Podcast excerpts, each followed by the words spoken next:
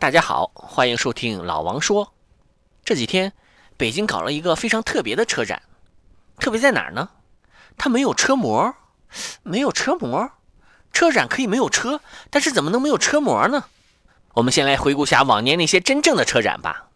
那个时候，车展被称为肉市，车模比车多，肉比衣服多，尺度有多大呢？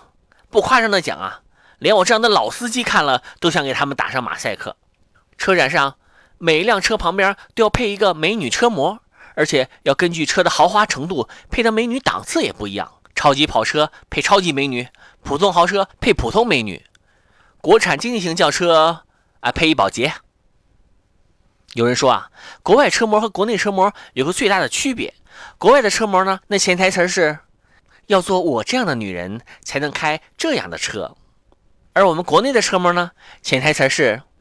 要开这样的车才能泡我这样的女人。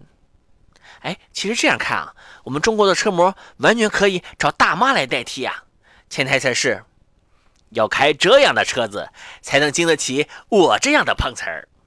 哎，我觉得啊，车旁边放一美女绝对可以刺激销量。你想啊，如果只是一辆车放在那儿，那它只能用来开。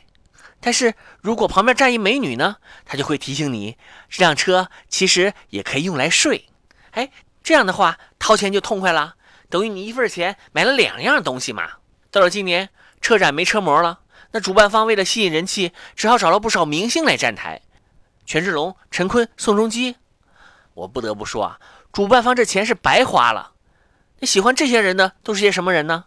都是些年轻女孩啊。他们买车要买什么样的？老板，呃，请问有好开的吗？呃，有抗撞的吗？呃，有好修的吗？最后啊，大家都不约而同的选了在驾校里学车时开的那辆车——桑塔纳、捷达。听说这次啊，权志龙代言费是一千八百万，说现的时间呢是三分十七秒，平均一秒钟收入九万一。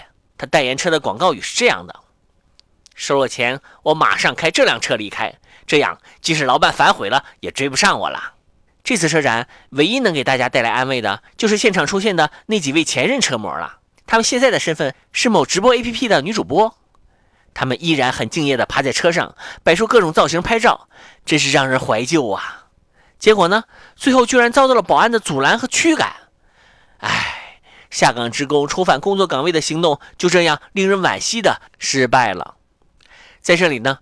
我要向这些可敬的前车模表示最崇高的敬意，同时也强烈呼吁主办方要恢复车模，不要偏离我们看车展的初衷。要知道，长此以往，展将不展呐。